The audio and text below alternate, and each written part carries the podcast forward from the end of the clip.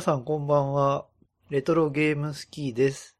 レトロゲームスキーでは、レトロゲームが好きなエモさんと、PC の洋芸が好きなジジさんが、ゲーム中心にたどたどしく語り合うポッドキャストです。はい、こんにちは。こんにちは。第20回始まりました。来ましたか。20回。はい。何か特別な企画は？特別な企画あります？あ、ありますうん。一応、今週ははい、ちょっといつもと進行が違う感じなんですけど、なるほど。あのー第20回って、我々の放送の第20回っていうのは、はいはい。あのー一回一回、ちゃんとと撮っていく形式の20回なんで、まあ、なかなか到達するのが遠かったというか、あのー一気に2本撮りとかせんがいね。そうね。うん逆に言うと、うん2本分ぐらいを喋ってもうん1本にまとめるっていうか、ああ、確捨。て、捨てて捨てて、結構捨てとるね。はい。そんなわけで。まあ、もしも、一周空くとか、うんうん。そんなことがあれば、うんまあ、捨てた放送の分からこう、サクサクなんかかき集めてう、ん一本分作れればいいかなとかっていうのもあるんやけど、うんうん。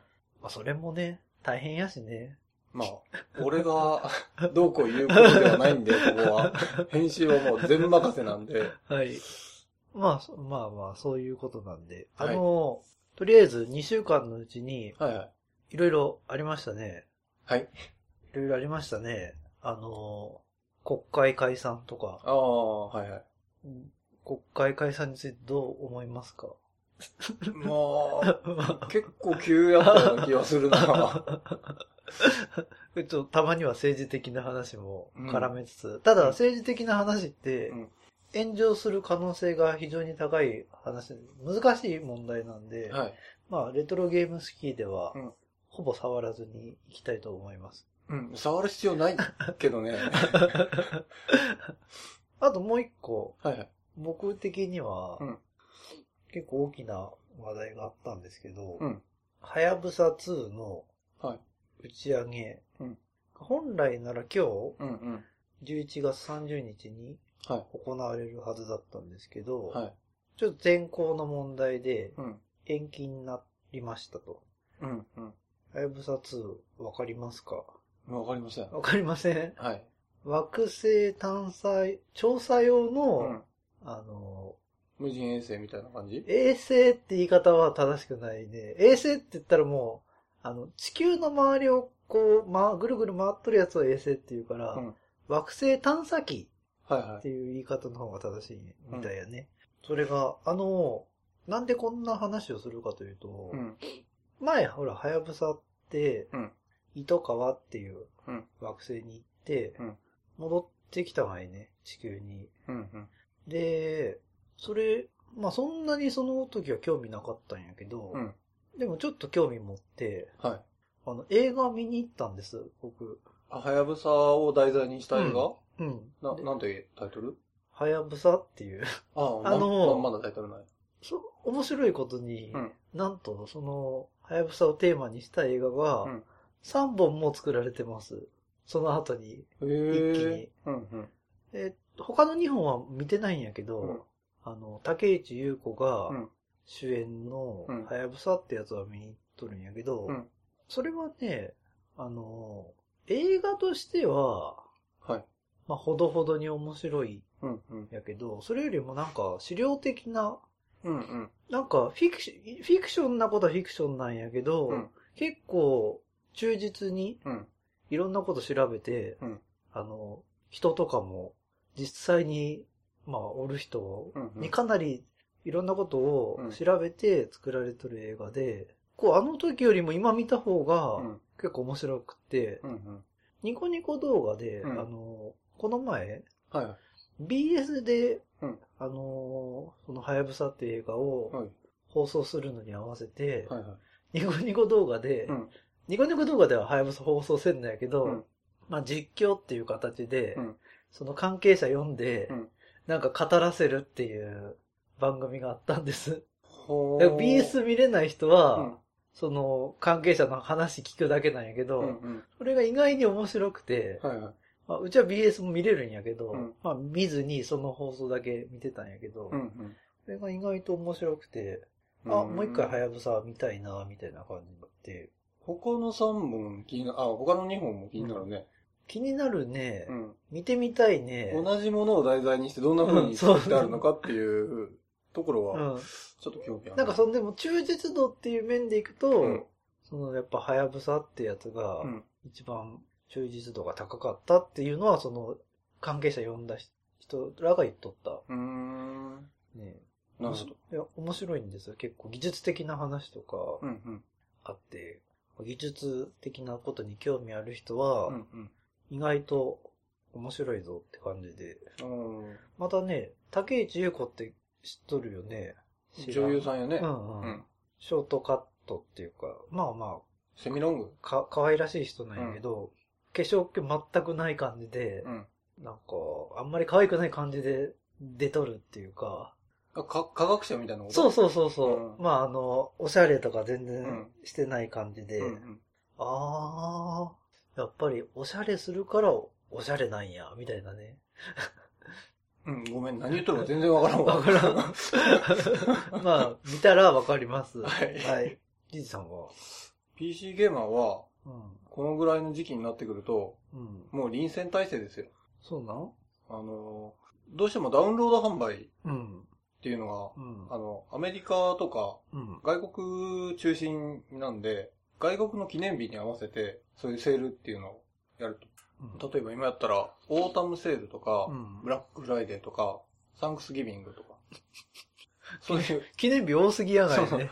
外国の記念日に合わせて、うんその、11月から12月っていうのは、うんクリスマスとか、うん。ニューイヤーとか、うん。な、セールが行われるってこと、ずーっとセールが、1ヶ月うん。通して、うん1、2ヶ月通してう、んセールがずっと続くようなうん時期で、もう財布の紐緩みっぱなしですよ。そうなん大変なこといっぱい買っとるんや。買っでも、あれやろ？買っても消化できんやろ？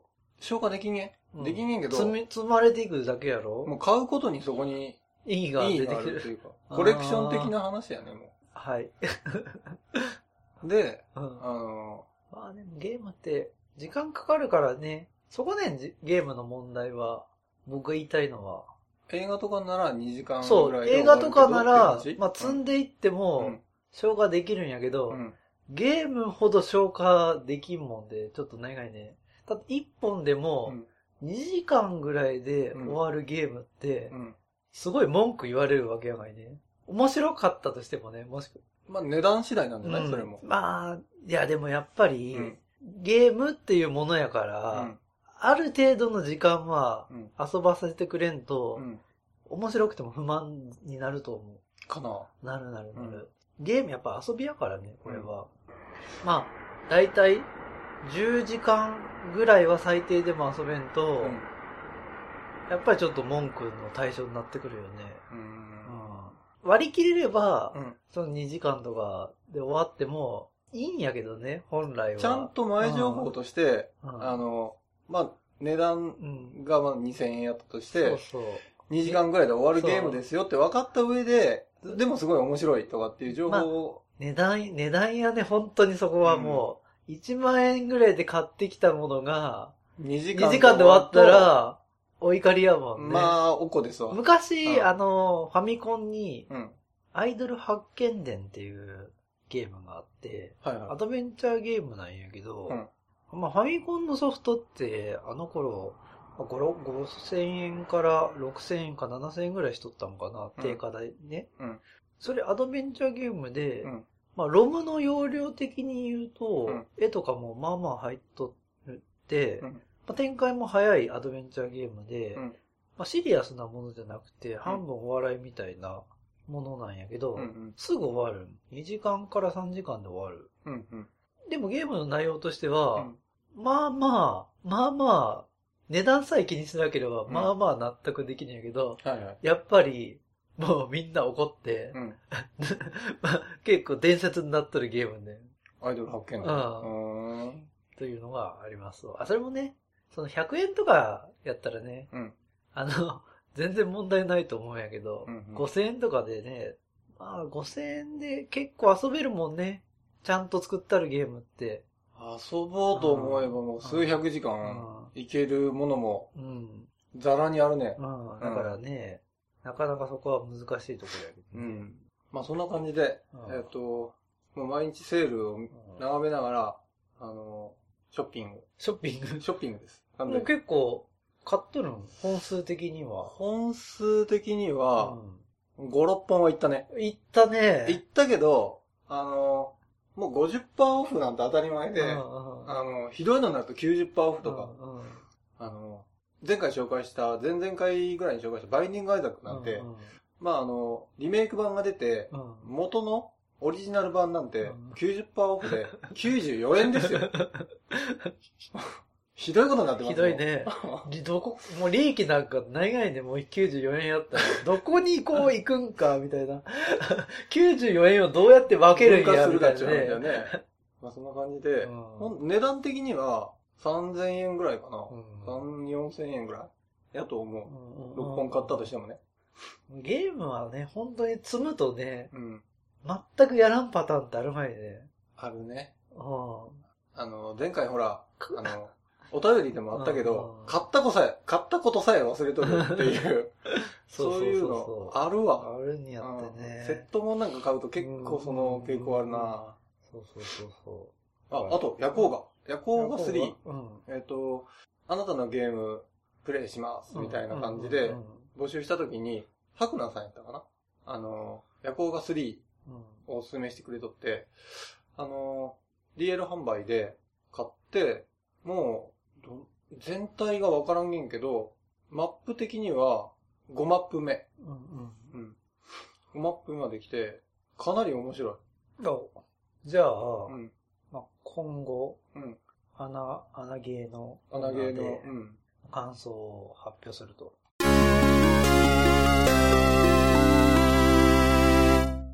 20回はい。特別企画はい。ということで、はい。ロードストー戦記について考えてみよう。いきますか。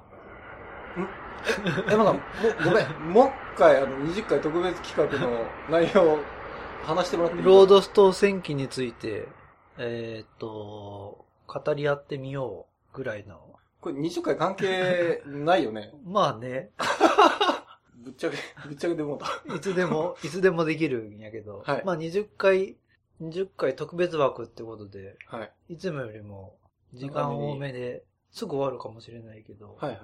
あの、エモさんうん、は、その、ロードストーンにそんなに、あの、思いはあったっけ？結構ね、うん。あるんです、実は。あんまは、僕ね、うん最初、ロード総選記の、うんあの、初めから、初めから知ってたわけじゃなくて、うん初めはね、コンプティークで、うんうん。コンプティブでそういうのを読んで、うんロードスト戦記っていうゲームあるっていうのを読んで、うん最初はね、ロードス島戦記って言ってたんですよ、僕は。ああ、あの、あの、マシナリウムと マシナリウムみたいな。まあ、そういうことやね。そそういうことや。うん。これ別に、でも、どこにも読み仮名なんか振ってないからね。それ、コンプティーク読んでるだけでは、どうしてもロードス島って呼んでしまうっていう。それ前回俺も同じようなこと言ったけど、うん全否定されたよね。いやどこにも読みまだそれ違うし、それは違うし。あの、かなり根に持ってますからね あ ロードス島から始まり、れは。はいはい。あロードス島だよって言われて、うん。ああ、ロードス島なんか。でも僕の中ではそれでもロードス島戦記やったけどね、しばらくは。日本的ですね。硫黄島とかそういうことそうそうそうね。で、ロードス島戦記っていうのは、うんまあ、そうそう、もともとはう、ん。コンプティークで、うんうん。テーブルトーク RPG をうん市場プレイっていう形で、うんうん。実際に、あの、ダンジョンドラゴンズ。あ、あれ D&D やったんそうそう、も元ともとはねう、ん D&D でう、ん。ロードス島のうん舞台大体用意して、うんうん。あのキャラクターも用意して、うん。あのテーブルトークで遊んだのをうんそのまま紙面に載せるみたいなことをやって、はいはっていうのが一番の始まりい。で、うん。それを、あのー小説にして、うんで、小説が結構人気が出て、うん。で、アニメ化とうんゲーム化うん。うんしたっていう。で、これが、あのーいわゆるメディアミックスってやつだよね。うんうんうん。広がり自体が広告の効果を持つっていう。先駆けって言ってもいいぐらい？それとも、その前に前にもあったけど、うんそのゲームと、ゲーム系としてはう、んうん、これだけ大規模にやったのは、うん。ロードストー戦記が初めてみたい。確かに出自が D&D のうん。プレイレポートみたいなうんやつから始まって、あそこまで広がったっていうのは、あうんんま聞かんね。そうやね。まあ、あの、これ角川書店っていうのも結構大きいとは思うんやけど、うんうん角川書店がやっぱりメディアミックスするのが、うん。まあ、得意っていうか、そういうやり方がちょっと上手がってるのね。いろんなジャンルに精通しとるうから、んうん。角川ってうん映画もうん。自分の会社で作っとったし、うんうんあのアニメももちろんやアっとったし、たし、小説もうん、本あるもね。し、文庫としてあるし。うんうん。まあ、その、その枠の中では、もうとにかく広げやすかった。うん。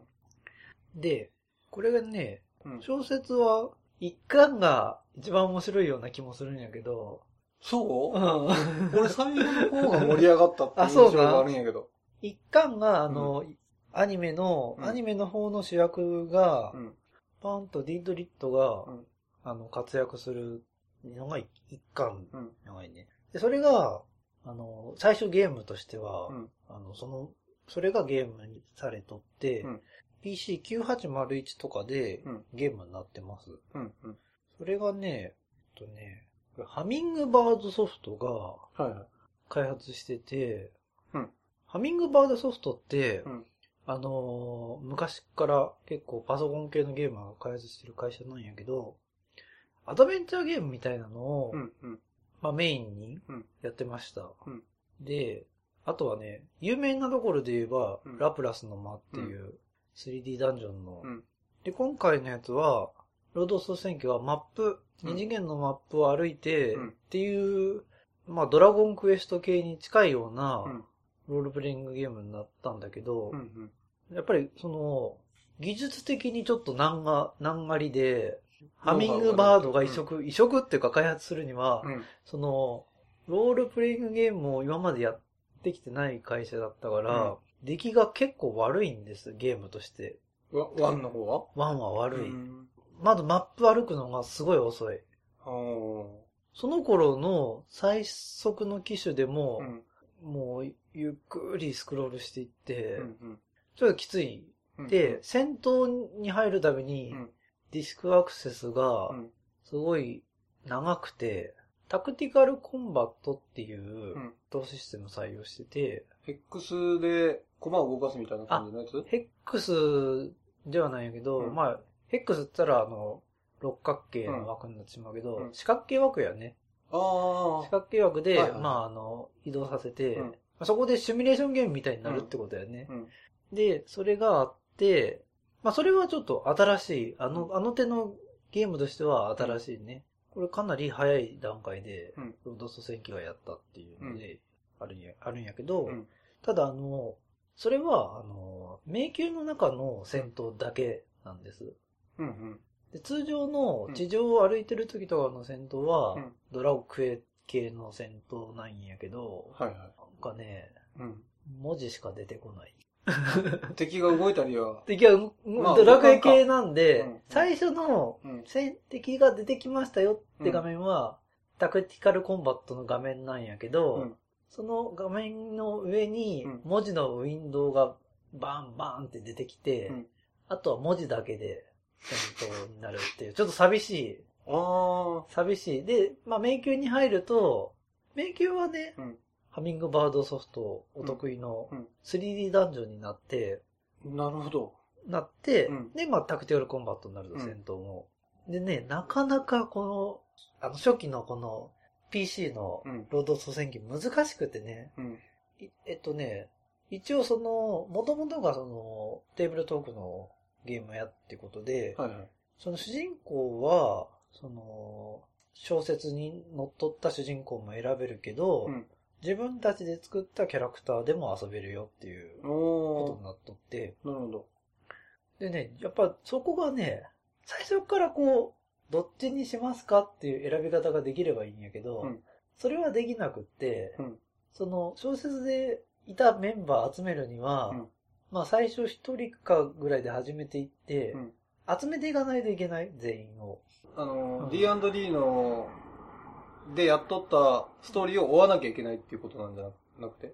あ、あ違う小説の、か小説のストーリーってことね。D&D のやつは最初から5人おるもんね。うん5人か6人。まあ、そこは僕もあんま覚えてないからわからんないけど、うんまあそんな感じで、うん。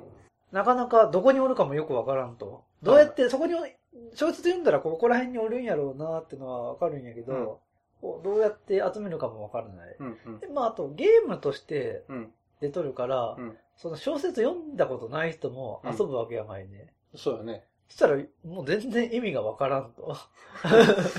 なるほど。結構そこら辺があんまり優しくないうん。作りになってて、うん。これはね、小説とかアニメとかっていううん。ものがあるから、うん。僕はゲームはかなり、ロードスト戦記一応僕はでもかなり後になってやってるんやけど、うん。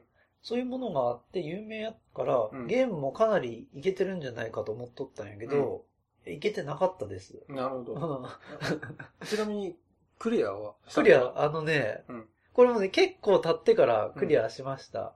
うん。で、一応、最初に遊んだ時は、うん。その、よくわからんし、うん。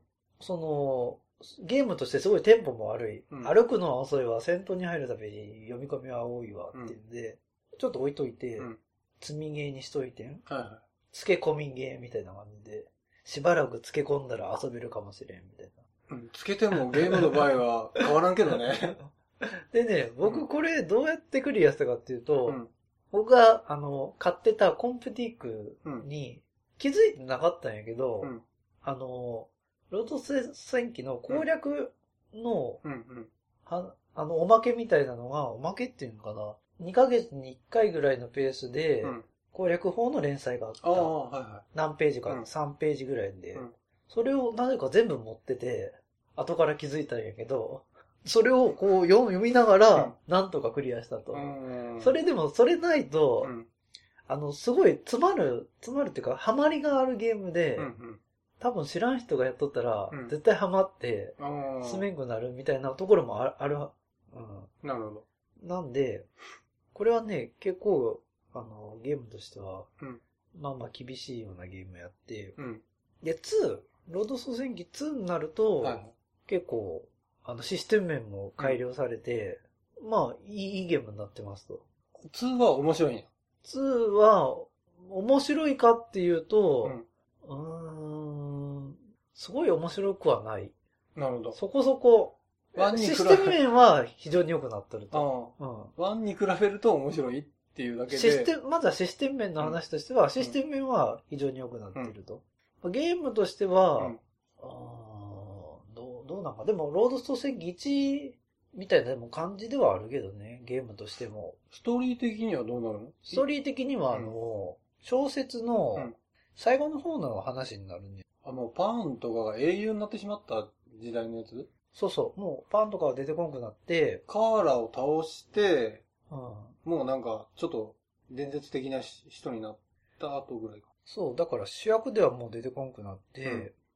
えっと、一応小説の2から7巻をベースにしてるらしいんやけど、うん誰が出てくるかっていうと、名前がね、出てこんな。えーっとな。あれもなんか、第2世代、第3世代みたいな、あ、そうそう。あね。これで僕がギリギリ記憶の中で言えることは、うん小説は第1部、第2部、第3部ってある前ね。第2部ってのはあの、男の人と女の人。う んそれ全部やけど。大雑把にくくったね。あの、強戦士っていうの。うんうん。まさか。バサカ、うんバサカの、あとうん女の、あの二人が大体主役の話が続いて、その次の話、あの、若手の、うん。若手、名前が出てこんだけど、ね若手の、、うん2、3、に2世代、3世代の人間って全然覚えてない。1世代だけやね、やっぱうん。あの、覚えとるの。アニメがね、結局、あの、バーンとディードリットで最後まで突き進んでしまったからってのもあるんやけど、まあ、その第3部を、うん。あの、ゲームにしたのが、うん。ロードス戦ロードスト戦記2。うん。うん。で、これもね、うん僕、あの、僕の流れって、まずは PC のゲームから入ってって、うん。で、一番最初はロードスト戦記2からやってます。PC98 のロードスト戦記2。うんうんで、次、ロードスト戦記1に戻って、うん1クリアして、うんその後小説読んで、うん。あ、だからこんな話やったんかってなって、うんで、アニメ見ましたっていう、一番多分通らないルートのような気がするんやけど、うん。そんな入り方してますと。うん。ギジさんは、俺はね、あのー、PC とかうん持ってなかったんで、ゲームは全然やってないしうん。うんで、えっ、と、小説が多分一番ロードストーに触れた、最初。はいはいで、小説触れるきっかけも、あの、イラストレーターの伊豆淵豊さうんんが、あの、魅力的な絵を描いとって、それでちょっと読みたいなって言って読んで、実際内容もすごい面白くて、ハマったっていうのがあるんやけど、うん他のメディアにはいかんかったね。あ、そうなんや。うんあ、小説まで、までないいや。ね、アニメも1話見たんかな全部見たような記憶はないわ。うん。だから小説だけ、ロードストは。で、外縁情報としてそのコンプティークうで、んうんその、ロ、テーブルトークロールプレインうんグのプレイレポートをしたっていうのは知っとって、PC でもゲームが出とる。うんで、ドリキャスでも出とゲームはね。ゲームは出とってうんうんただもう、ドリキャスのゲームは、名前は確かにロードスト戦うん。記かもしれんけど、まあもうあそこまで行くと別物やね。なんかディアブロタイプのあのゲームになったっていうのは知っとるけど、それも結局やらなくて。うん。一応ゲームは、うんえっとね、PC 版でワンツーって出とって、うん PC 版って言っても、あの、一応パソコンで出とるのは、その、い一応、基本的に移植、移植やね。うんあの、最初は PC98 が出て、うん 移植されていったのが、あの、88VA 版とう、ん。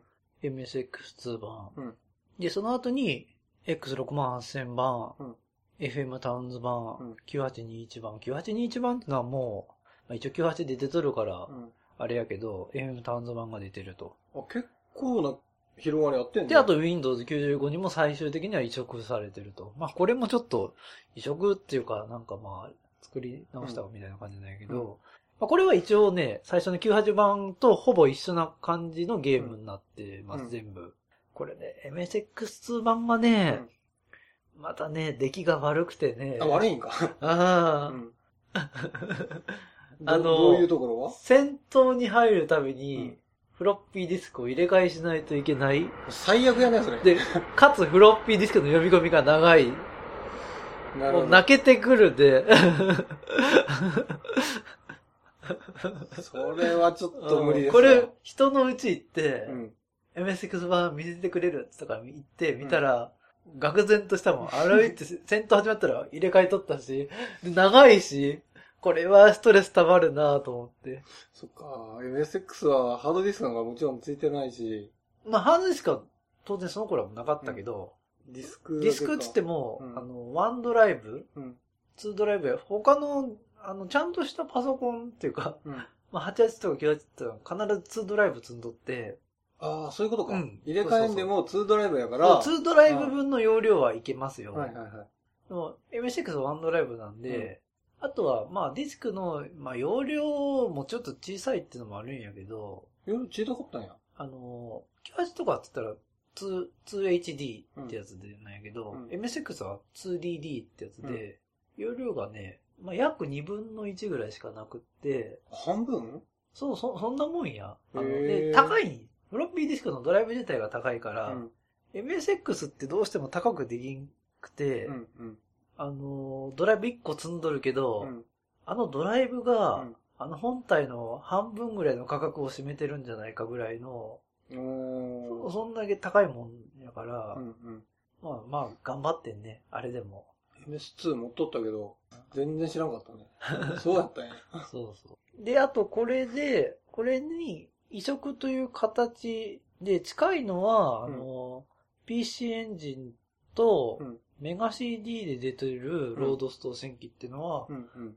まあ、かなり大幅にアレンジはされてるんやけど、うんやっぱこの98番をベースにしたような移植をさ一応されてると。うんうん。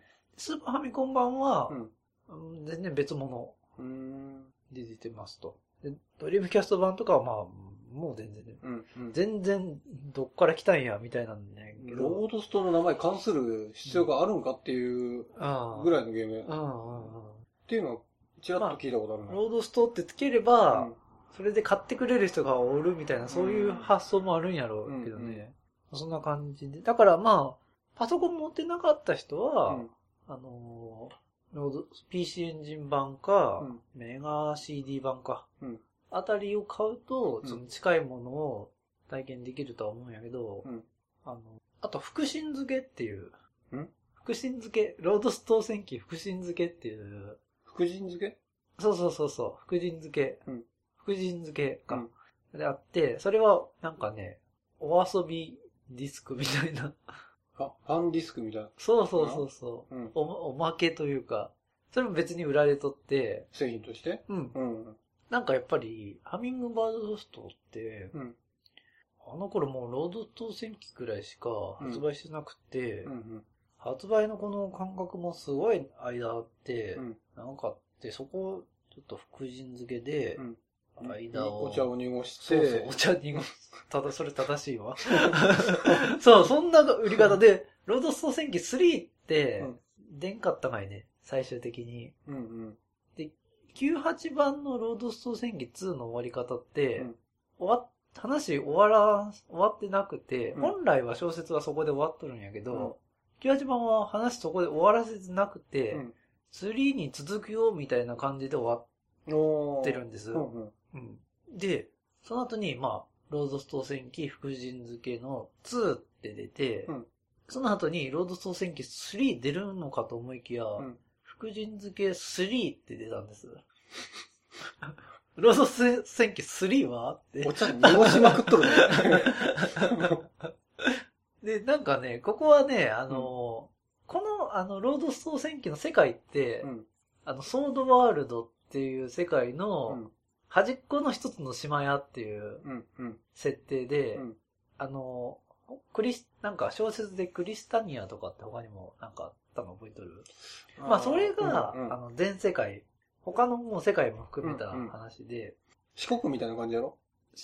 ロードストがね、まあロードストは沖縄ぐらいなんやあ、ろう沖縄ぐらいか。うんうん、あの、で、あの、T&E ソフトから、うんソードワールド PC っていうのがうん発売されてて、名前だけは聞いたことあるそれ、がね、うん福神漬け3で、うん。なんかデータのやり取りができるとかっていう、うんうん。作ったキャラクターの、うんっていう、なんかそういう機能もあったみたい。あ、ロードストのキャラクターを、うん。ロードストーから福神漬け通して、うんソードワールドに持っていけるのか、うん。まあ、ソードワールドから福神漬け通して、うんロードストに持っていけるのか、ちょっとわからんないけど、うん。まあそこら辺の入れ替えができるのかっていう。ん。そんな、そんな、まあゲーム、ゲーム部部門としてはそんな結構楽しみ方があったんやけど、福神漬けって内容的には、うん、あの、絵とか音楽とか？まさにそう、絵とか音楽とか、うん。あとタクティカルコンバットで、うん。だけでうん。遊ぶみたいなのとか、強敵を倒せみたいな。そうそうそうう、と？うん。うそんな、あとは、まあパズルゲームとか。うんうん。まあそんな感じ。なるほど。本当にうんおまけ、うんおまけっていうかね。それがまあ、パソコン部門のロードスト、ロードストの全貌やね。うんドリキュス版ってどんなのか知っとる？なんかすごい評判はいいんやけど、ディアブロって聞いとるけど。ねうんなんかそういう感じで、あの、うんハックスラッシうュ。タイプの RPG で、うん評価はすごい高いまあでっていう印も、象は。まあ、イメージとしてはドリームキャストで遊べるディアブロって感じ。なんかねうんだから、だからね、ドリームキャストだけ持っとったら価値はあるんやろうけど、うん。その PC でディアブロすでに遊んでる人間から言えば、うんあえてそこは興味がないっていうか、うん。うん。そこにね、本当にロードス島戦記のそのシナリオとかがうん。入ってきとるんやったらまたちょっと別なんやろうけど、うんそれがなんかあんまり関係ないみたいな噂を聞いた瞬間に、うんまあ、興味ないというか、うんあえてそれをこう行く必要ないなっては思ったけどね。なるほど。なるほあと何ど。を？あとは、うん。あの、問題のロードストー戦記3ですよ。はいはい。3って、うん。なんか出る出るって言っとって、出る出るって言っと、あの、Windows 病として、うん最後は出る、みたいな話。うんあのね、ロード総選機2の後に多分作っとったとは思うんやけど、98用として。うん。まあ、あの2の終わり方があんな感じやったから、うんで、でもなんか頓挫したんやろうね。で、うん。あの、我々の目の前に出てきた情報としては、うん。あの、Windows 95用として、うん。95か98、まああのあたりの時に、オンラインゲームはいになった、うんあのー、ロードストー戦記3うん作ってますよっていう話があってう、んで、画面もね、あのー上からの見た目じゃなくって、うん斜めから見たような感じになってて、ディアボロみたいな見方やね、斜めって言ったら。うんうんあんな見方の画面になってて、うんただ、ディアボロすごい綺麗やけど、うんいまいちの画面やって。写真だけは。ね。うんうんで、で出る、まあ作っと、まああそこまで画面できとるってことは、うん。どこまで開発しとったのかね、イメージ、イメージの画面だけ作ったのか、うん。動くところまで作ったったのかわからんないけど、まあ、情報としては、Windows 用のゲームになって、オンラインゲームうん。になってます。うん。で、まあ、感じとしては、あの、ディアブロとかで撮ったから、うん。あの、あの手のオンラインゲームなんかな？それか、ま、または2000、年いかんぐらいの、いかんいかん。ぐらいの話。ウルティマオンラインみたいなものを目指しとったんかもしれんし、あの、ロードストをね、うんみんなでうんうん遊ぶみたいな。うんでも結局はう、ん画面写真しか出てこんかったから、うん全くわからんで、うんどんなものを作っとったんか。でもやっぱ3や、やりたかったね。小説の、その、うん先の話、先に行くのか、うん。あのー外伝的な？やってない、あの、二人の話。うんうん。あの、バーサーカーの、あの、第2部のをちょっと持ってくるのか、うん。あどう、どういうつもりやったんかね。うん。ロードストもね、うん。世界観とかはすごい、もうね、だいぶ作り込まれて。世界観はね、日本初としてはかなり、うん。かなりいいもんやったと思うよ。か作り込まり、作り込まれとって。もっと広がりうん。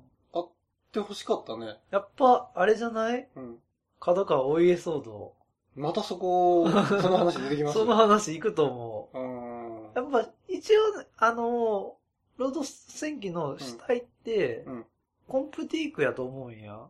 そうやね。うん。あそこから、まあ、うん生まれた、生まれてきたから、それが結局、なくなったから、うんあと、その、大元を操作する人らが角川からランクになって、権利は角川に残ってって、うんっていうので、なんかこの、後の発展が、ちょっと、ゲーム的にはちょっと難しくなったんかな。小説とかはね、うん。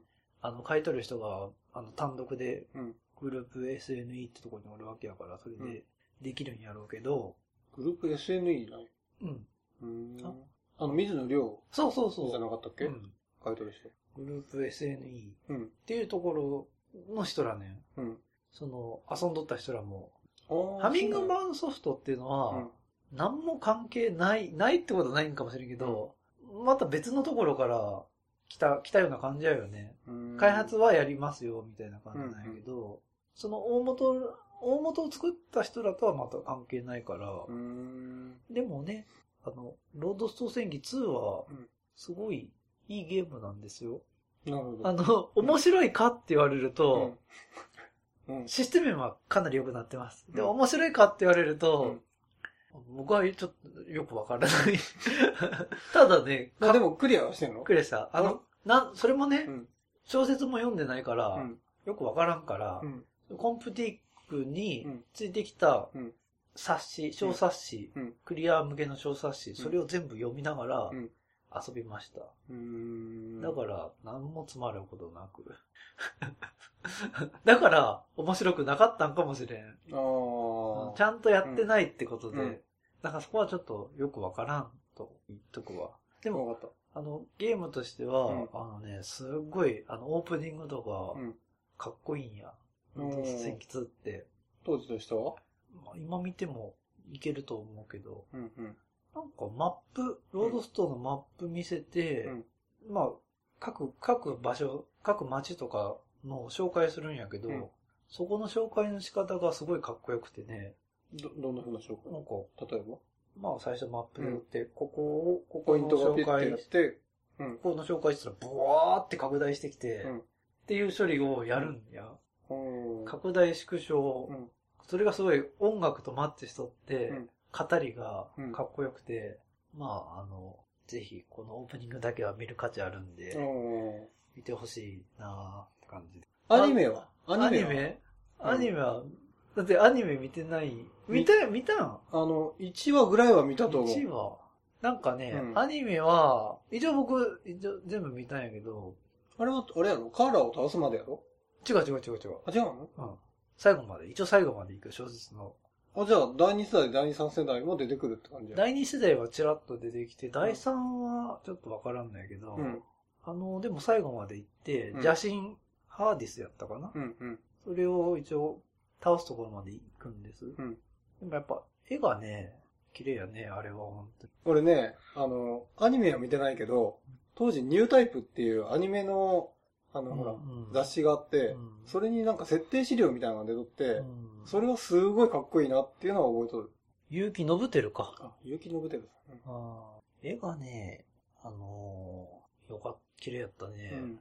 あれね、あれほら、OVA やないね。うん。あの、ビデオ、販売用のビデオとして、1本30分ぐらいで、うんで値段的にはそんな多分高くできんやろ ?5000 円から1万円ってところやろよね。値段はちょっとわからんけど、うん。多分元取れてないと思あれだけ豪華なうな。、ああ。え、ええやと。うん。あの、パトレーバーってあったわよね。うん。あれ、え、あの、一番最初って、うん。あの、テレビ向けのアニメにしたかったんやけど、ちょっと企画通らんとかって話があって、なんとか、こう、ないかなっていうので OVA 化しようって話で、うんまあ、全6巻の構想で、うん1本30、30分くらい。で、1本の値段が、確か5、6千円ぐらいだったかな、うんでも、あのね、絵が、うんもう本当に、いまいち。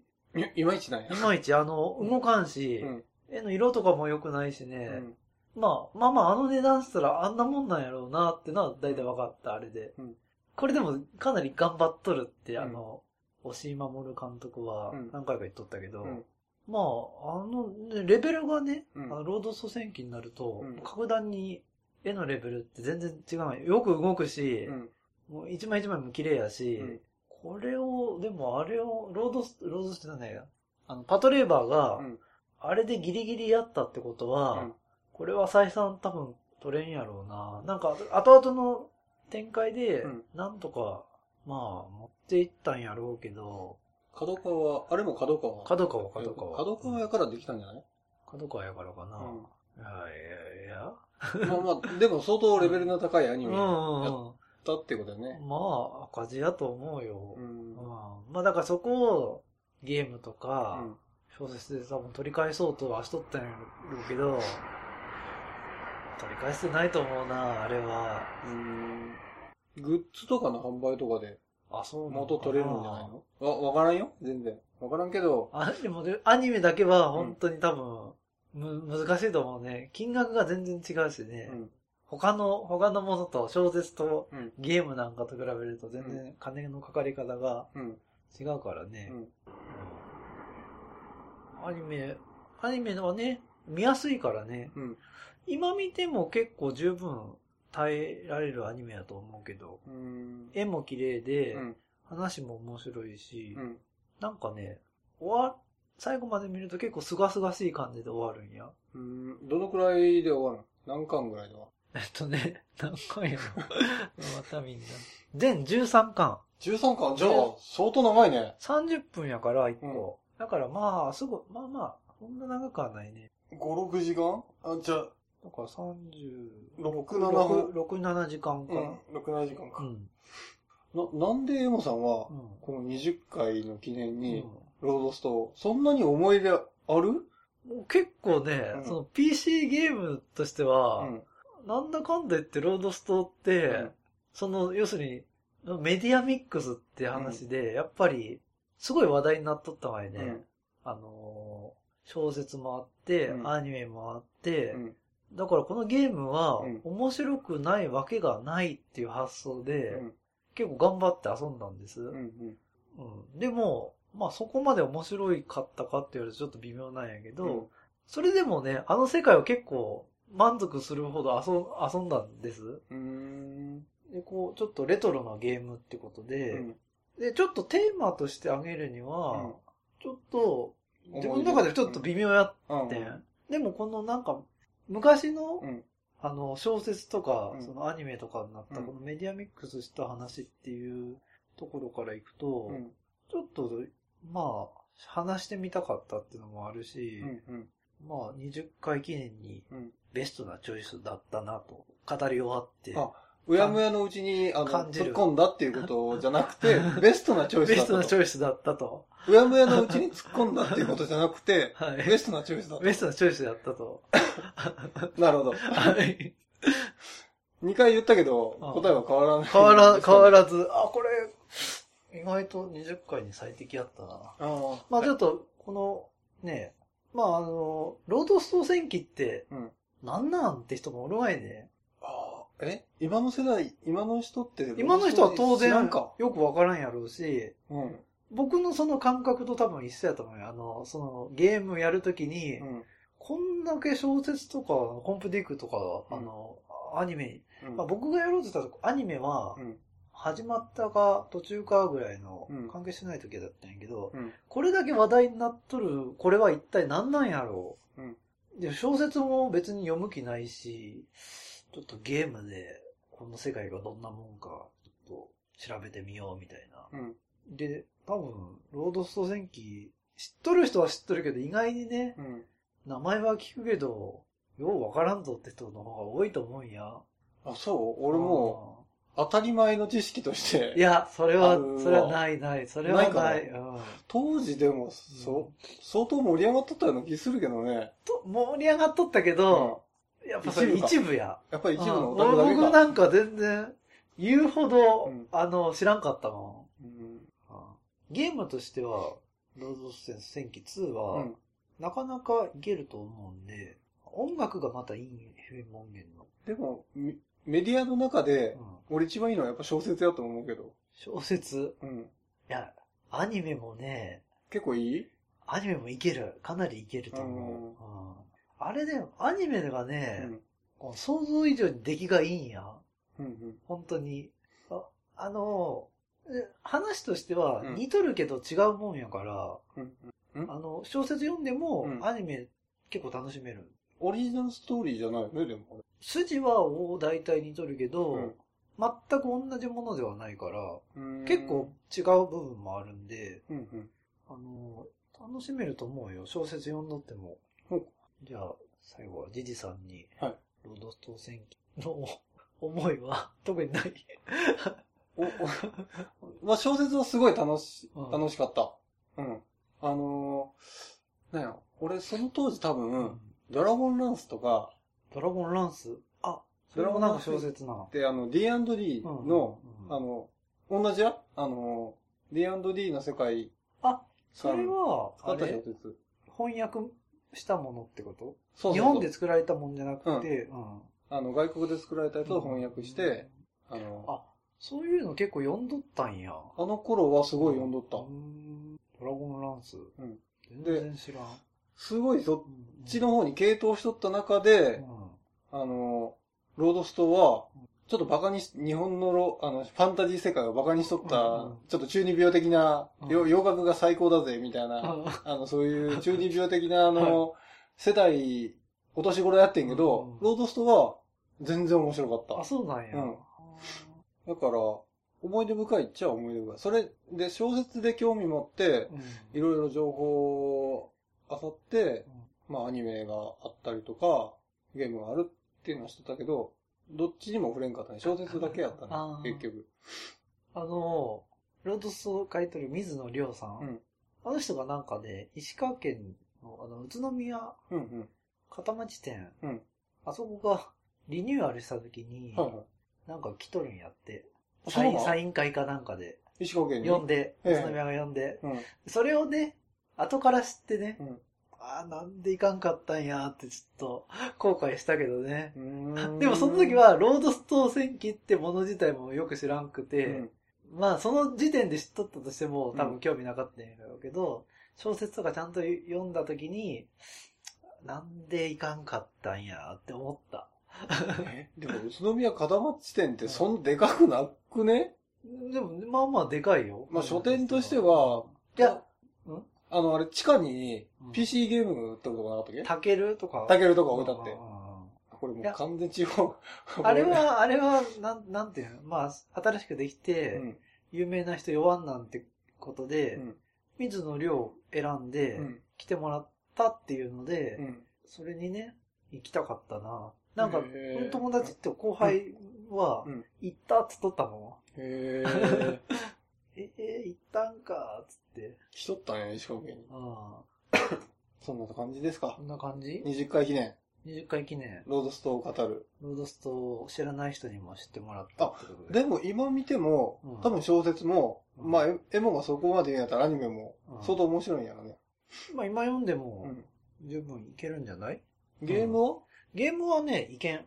あ、今だ、今はもうダメいけいけいけ今今いけまん。せんよ。あの、まあ、PC 版の話やけど、いけません。今はちょっと。ときついと思う。さすがに。ドリキャス版はロードストじゃ、の、まあまあ、この話で言っとるロードストーとは、違う。ちょっとかけ離れとるからね。じゃあ今なら、今でもねアニメ。唯一ロードストー戦記2は、まあ、ちょっと興味あるんなら、うん。それはちょっとおすすめするけど、やっぱりね、うん。あれは多分、小説読んどる人がやるにはちょっといいんかもしれんけど、うん。その何にもしない人がやるにはちょっとハードルが高いかなと思う。これね、タクティカス、タクティカルバトルタク。ティカルコンバット。あタクティカルコンバットってなると、時間がかかるがいね、あの、うん1戦と1戦うんと。うん頻度的にはどうなん？あれえっと、2に関しては、時間かかるけど、うんその分、んあの戦闘の発生する回数も少ないし、うん経験値も多い。だから、バランスとしてはいい、かなりいいと思う。うんうん読み込みがね、うん。まあ長いっていうのも2でも相変わらずやったんやけど、うん。あの、今、その、やるとしたら多分エッグとかになるんじゃないかな。うんうん。だから読み込みとかサクッとあるしね、うん。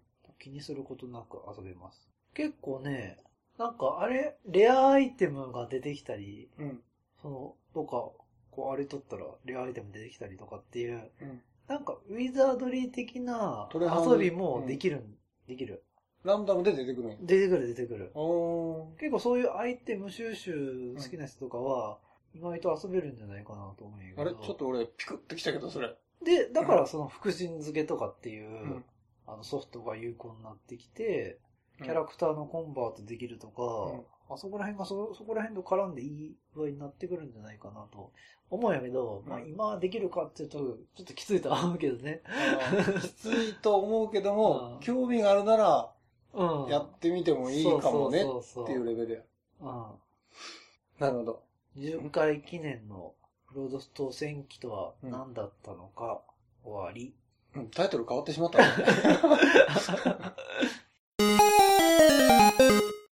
今週のお便りコーナー、始まります。はい。じゃあ、えっと、ツイッター文からまずは、3号さん。はい。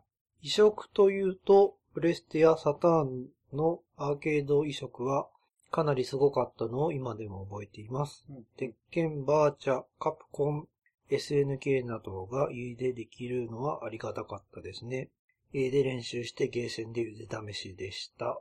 確かに。ね。あの、格ゲーがね、うんすごい盛り上がりやったそうもんね。やね。やっぱり格ゲー、みんなのレベルが上がりすぎて、うんお家で練習して、うんゲームセンターに通うっていううん。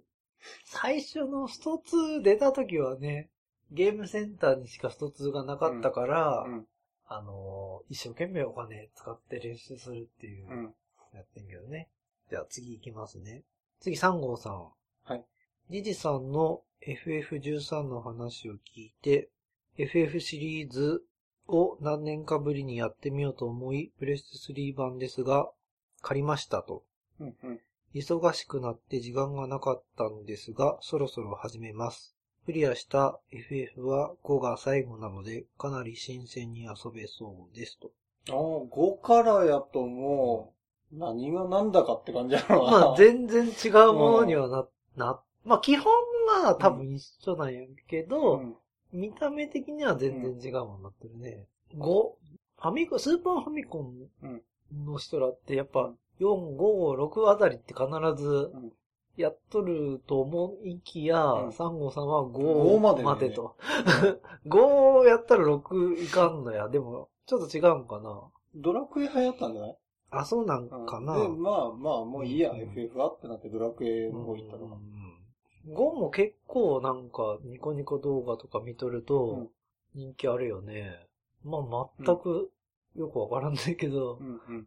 6、6よりも5の方がなんか人気あるような気がするけど。次行きますね。はい。最新回拝聴ジジさんがまさかのタイムコマンドお気に入りになったみたいでちょっと安心しました。ストーリー的な意味では合ってないような感じのゲームだったんですね。記念すべき穴キニゲー第1回お疲れ様でした。アンドありがとうございました。びっくりマーク。ということで。あこちらこそ、楽しいゲームありがとうござこれいます。、マッハメンギアさんから第1回という言葉をいただいたってことは、これはもう続けていかなければいけないという感じになってるってことなんですかね。もうすでに第2回目。第2回目はもう決まっていると。ハグナさんの、あの、ヤコウが。ヤコウがあ第3回目ーは、おそらく、うん。あの、クリスマスセールに、うん。クリスマスセールぐらいうに、ん。ヤコウが終わるはずなんで、うん。デッドライジング3に行きますよ、これ。お、はい。多分50、今もやっとるんやけど、うん今のやつちょっと渋い20%ぐらいで、うん、まだちょっと高いし。ま だ高い。もうちょっと下がるのを待つってことね。まだ3、4千円ぐらいするから、あ、そうなんや。結構高いね。結構高い。だから、おそらくクリスマスかニューイヤーセールで50%来るはず。絶対50%来る。俺の今までの経験で言うと。買ってあげようよ、そこは。50%来たら、まあ、積みがいっぱいあるから、うんあえて焦ることはないから、そうとりあえずそこまで待って、まだ焦るいや、時間さ、下がったら、こう、買うと。そうそう。で、夜行ガに続いてすぐ、うん。もう、デッドライジング3。ああ。あ、じゃあ次行きますね。タコレアさんから。はい。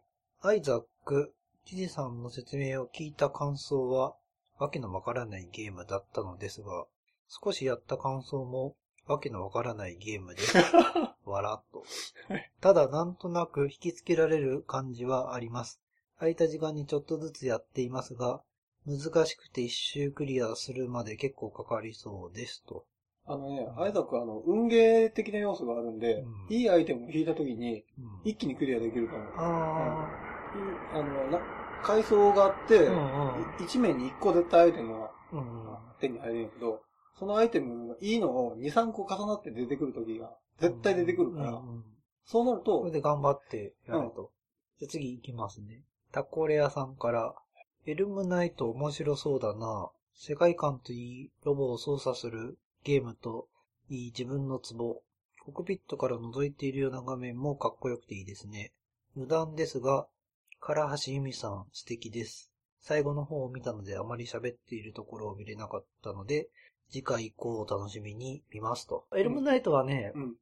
前回の放送ではちょっと聞き直してても、うん。ちょっと言葉足らずだったなみたいなところもあるんですけど、うんやっぱシナリオがね、うん。うん。とってもいいんで、はい。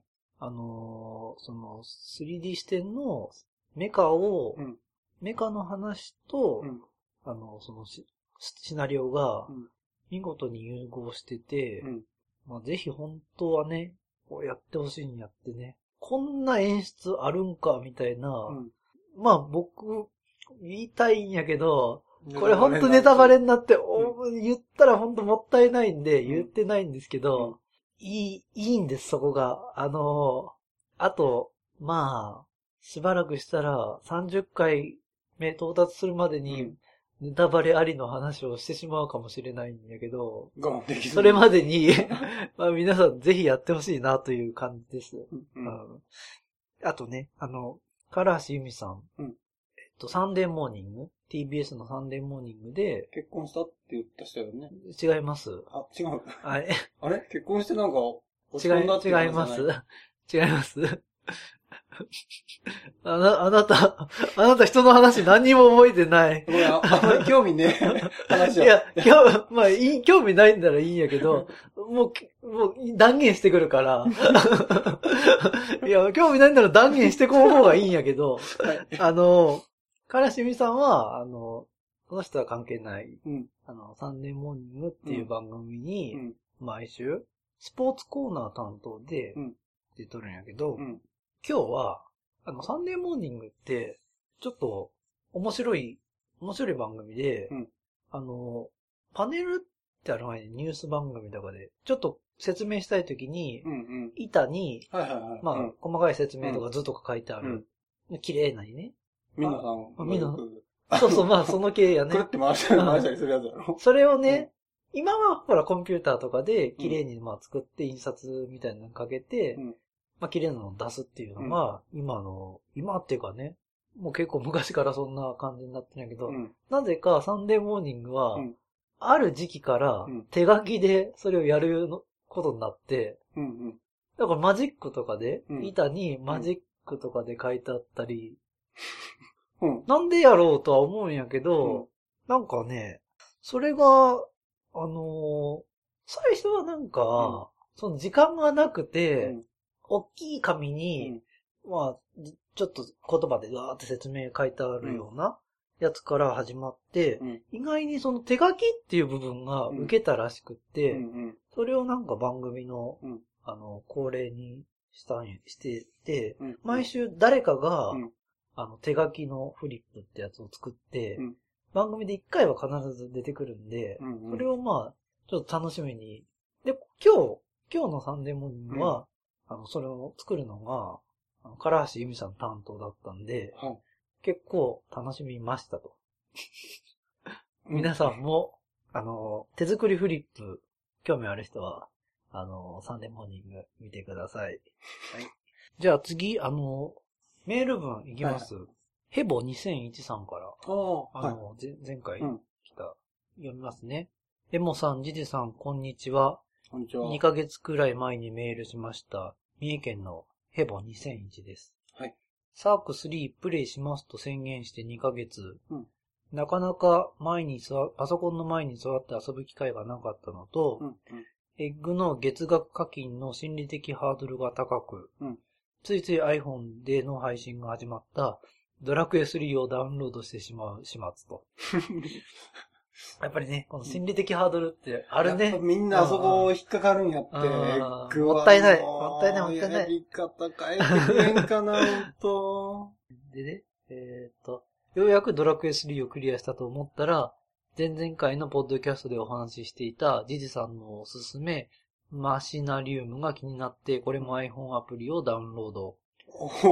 頭をひねくりまくりながら夢中になって2日でクリア。うんうん。とっても面白かったですと。あ、よかったです。ああ、2日ででもクリアできるんやね。まあ、ボリュームはそんなにない。うん。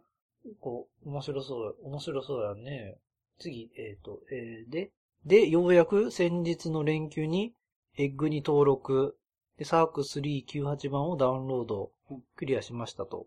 で、操演システムが、ほんと素晴らしかったですと。オープニングもそうですが、ラスト近く、嵐の傭兵団の皆さんが活躍するシーンがとても印象的でした。かっこネタバレになってないですよね。まだ大丈夫ですよ。嵐の傭兵だなんで言いまくっとったもんね。こんなゲームだと知っていれば PC98 版発売当初に現役で買っていたと思いますと。クリアしたのは3日ほど前なのですが、未だにオープニングの突撃シーンの曲、かっこ FM, 音源が頭をぐるぐる回っています。マイクル・キャビンさん、リメイクしてくれんかな？いいゲームをご紹介いただいてありがとうございました。ただ1年前の MacBook Pro プラス Windows 8.1エミュレータープラス XDR には若干処理が重いようで、オープニングの突撃シーンとか、ラストダンジョン、ラスボスとかが結構きつかったですと。また面白いゲームの紹介楽しみにしています。では失礼します。追伸。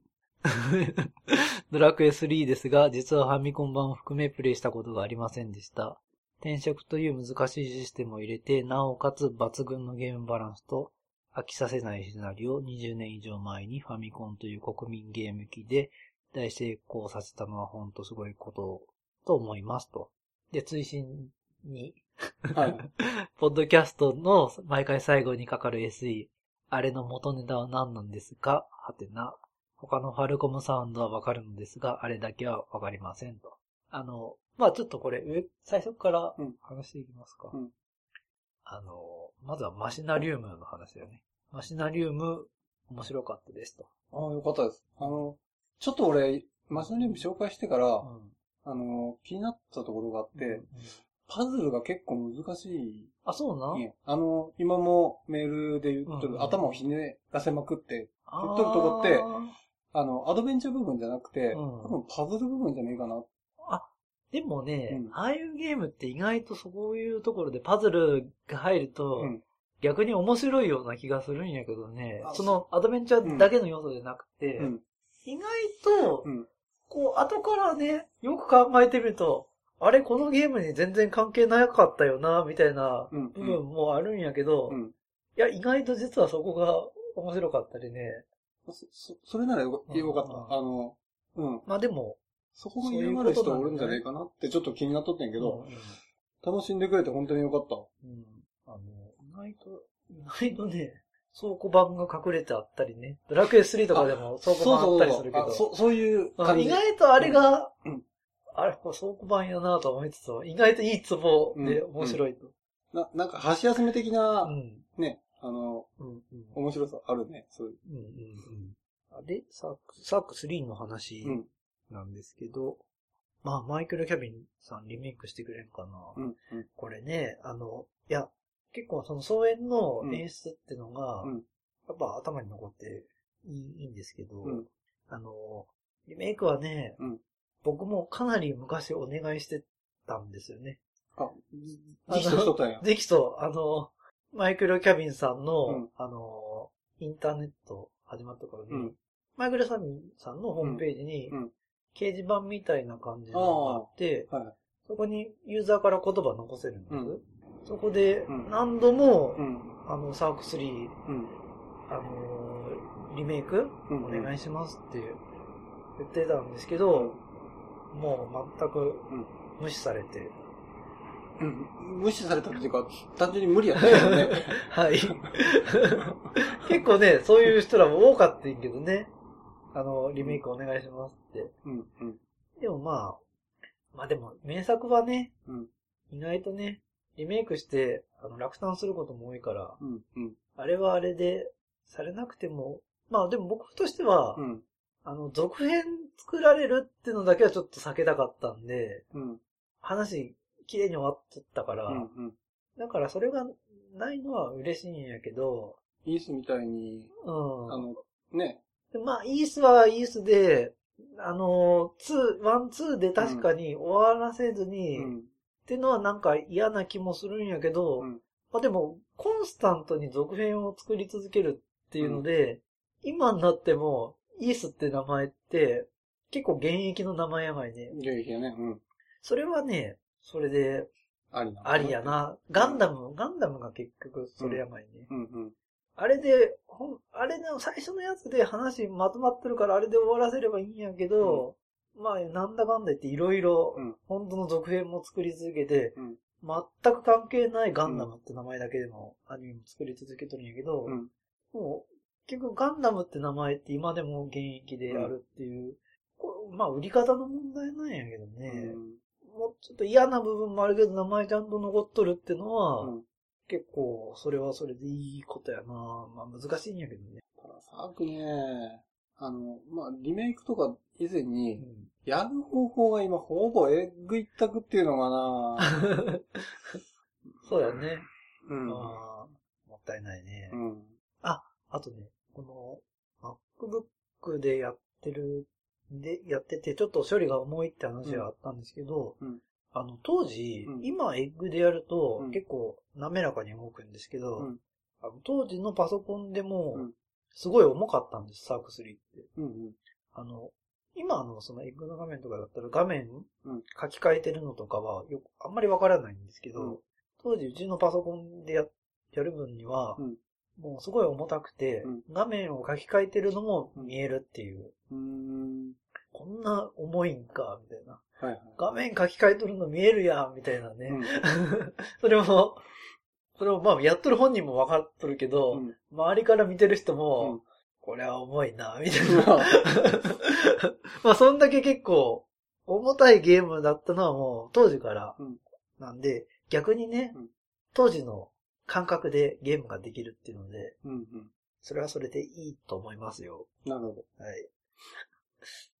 追伸の話に行きます？うんドラクエ3は、あー抜群のゲームバランスと飽きさせないシナリオと、国民ゲーム機で成功させたのは本当すごいと。うん。これね、でもね、ファミコンって、うんあの当時のマシンとしては、うんなかなかね、いいマシンにあったと思う。性能的にも、うーん。バランスが良くて、うん。うんで人気もあってね、ほとんど。まあ、選択肢がなかったしね、今み、今みたいに。今、そうだよね。テレビゲームしようと思ったら、やっぱファミコン一択、マーク3ってのもあるけど、セガの。うん、ちょっと、ちょっと無理かな。うん でパソコンって、ほら、あの、MSX は当然その性能もそんな良くないし、あの、88とかっていうのも、あの、やっぱスクロールとか、うんその、ハード的に実はできるうん。ハードじゃないから、うんそういう滑らかな画面とか見せようと思ったら、やっぱりファミコンしかなかったね、当時うは。ん。あの、いいハード、まあいい、選択としてはまあいいもの、ファミコンっていいものがあって、うんそれにいいゲームを出せたってことで、まあ、幸せな形だったとは思います。うん。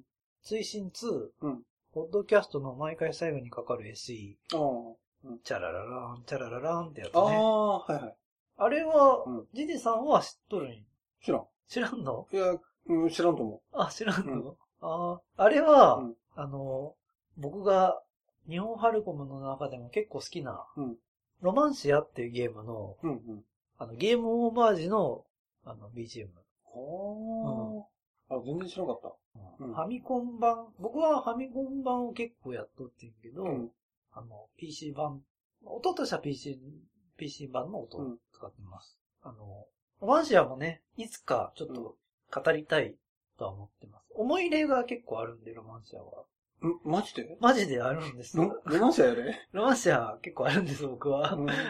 いつか、でもちょっとあの、あのね、ランキング、あの、ゲーム番付のランキング的には、うんそんな上に来るようなゲームではないんで、うん。うん。結構思い入れだけでうん。語るような話にはなると思うんですけど、うんまあそれが、まあ、補欠として待ち構えてますんで、今後期待しておいてください。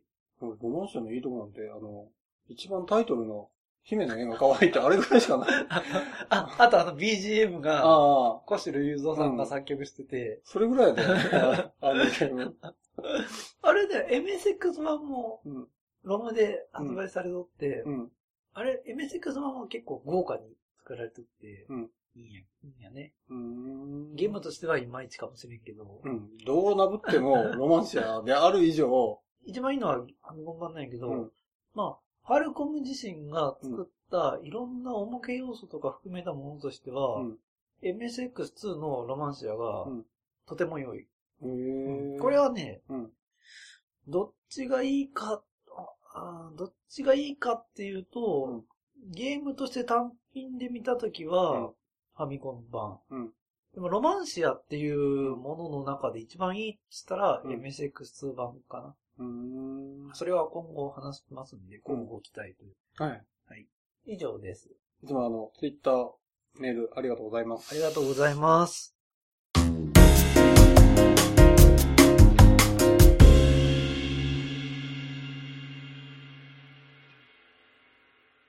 エンディングです。はい。今週第20回記念、はいはい。あの、ロードストー戦記。についてうん。検証してみましたが、はいはい。結構好評でしたね。それ、誰から好評やって、あ私があ意外とスッキリしたな。確かに俺、あの、全く知らされてなくて、うんあの、放送で20週、20回記念の、うんあの、お題をうん出されて、これ大丈夫か？って思ったけど、喋れるな。外と、ロードストって意外とね、特に我々の世代って、あれにガチッとハマっとったから、我々の中でも謎な部分もあるがいね、ロードスト戦記って何やったんやろ、なんであんな流行ったんやろ？って。うんうん。今はもうあんまりロードスト戦記ってね、ね話題にもう出てこんくなったしね。うん。俺、ちょっと今日聞いとって、やっうんぱメディアミックスって、うんあの、いいんかなって思った。あの、例えば、エモなんかうはん PC と刺さったやろ？俺は小説刺さっとるし、うんうん各メディアでう、ん。どれかに刺さるみたいな、うんうんうんそれで好きになるっていう、うん。いや、僕僕は、あの、小説とか、あうん。の、コンピューティックで話題になっとるから、うん。気になっとって、うん。入り口がゲームで、うん。ゲームが結局、一通りやったけどスッキリせんかったから、うここの、このロードストーンの面白い部分はどこなんやろうっていうので、こう、小説行ったうり、んアニメ行ったり。うんどっかに面白いところが必ずあるはずや、みたいな。これだけ話題になっとるんやから、うんみたいな。でも、その世界観とかは、面白かったけどね。魅力的やったね。うんうんまあ、年末に、うんあ、一個。一個なんか読むの忘れとったな。お愛さんから、はいはい。年越しスペシャルいいですね。楽しみにしています。はい。うん年越しスペシャル、なんか考えてやりますか？そうだね。うん年越しってほどではないかもしれんけど、アルコールありで放送するっていうパターン？完全にありですよ。じゃあ、うん。そんな感じで、うん。あの、まあちょっと他にも、うん。なんかちょっと考えよう。年第20回うん。おしまいということで。年末も、年末も、ちょっと、ちゃんと、うん。こんな20周、20回記念、こんな感じじゃなくて、ちゃんとしたものを、うん。ちゃんとしたもの出したいと。次の次ぐらいやな。年越し。そうやね。次の次。うん。明日、うんレトロゲームスキーでは皆さんからのお便りご意見ご感想を募集しています。ツイッターにレトロゲームスキーのアカウントを作成してありますので、そこまでお便りお願いします。メールアドレスも作成してあります。レトロゲームスキーアットマーク Gmail.com スペルは retrogameski アットマーク Gmail.com です。お相手は、ジジさんとエモさんでした。また次回お会いできる日まで、さよなら。さよなら。